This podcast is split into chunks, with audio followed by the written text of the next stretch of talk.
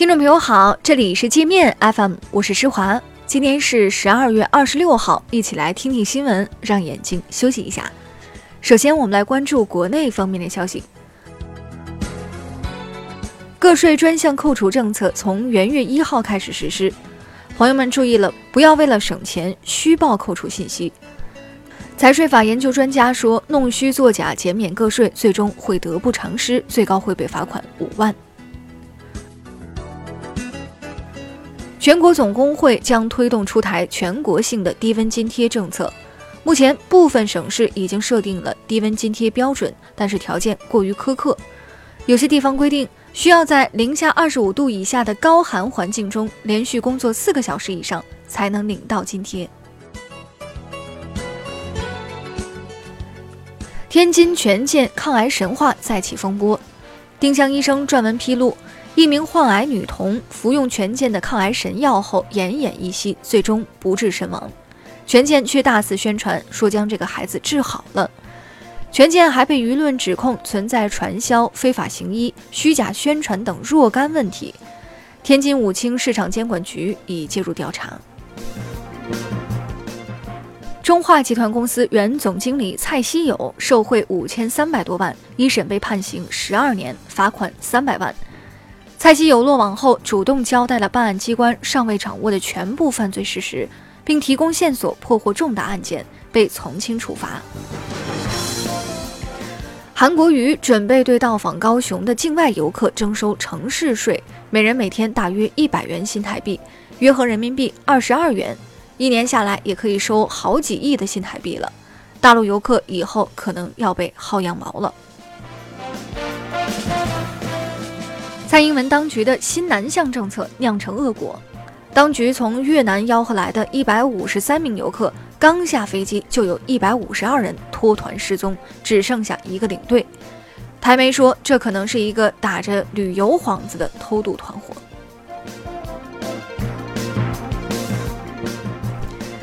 苹果使出抢夺手机用户的绝招，在以旧换新的活动中，回收华为、小米等品牌的旧手机，置换 iPhone。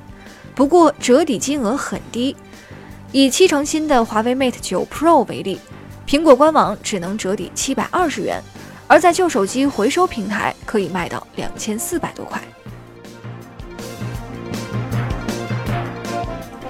高通正在收集苹果拒不执行福州中院生效禁售令的证据，申请法院依照中国民法和刑法的规定，对苹果在华四家公司的法人代表进行惩罚。包括拘留、限制出境和征信系统记录等措施。福建龙岩男子劫持公交车撞人事件造成八人死亡、二十五人受伤。据警方通报，四十八岁的凶手邱某事发当天跟为他父亲办理优抚证的居委会干部产生矛盾，随后持刀杀人并劫持公交车撞人。北京交通大学实验室今天上午发生爆炸，事发时正在进行垃圾渗滤液污水处理实验的三名学生不幸身亡。上海地铁三号线二十五号晚发生乘客被夹死事故，列车进站时，一名中年女子翻越屏蔽门进入行车道，被夹在屏蔽门与列车之间，当场死亡。我们再来关注国际方面的消息。卢旺达总统卡加梅批评欧洲人的伪善已到了令人震惊的地步。卡加梅说：“欧洲总是批评中国，让非洲陷入了债务陷阱。但欧洲又做了什么呢？他们投资的几十亿美元在非洲转了一圈后，又回到了欧洲，在非洲什么也没有留下。”印度耗费十六年建成了该国最长的公路、铁路两用大桥，全长不到五公里。大桥距离中印边境只有二十多公里，可以帮助士兵快速到达边境。印度媒体据此认为，这座大桥的落成将对中国形成新威慑。日本正式宣布将退出国际捕鲸委员会，明年七月重启商业捕鲸。在过去的许多年中，日本一直以科研为名，血腥捕杀大量鲸鱼，现在终于把遮羞布撕掉了。菲律宾工商部报告说，中国今年在菲律宾投资了四百八十七亿元人民币，与去年相比增长了百分之八千三百六十四。这些投资推动了菲律宾上游重工业的大发展。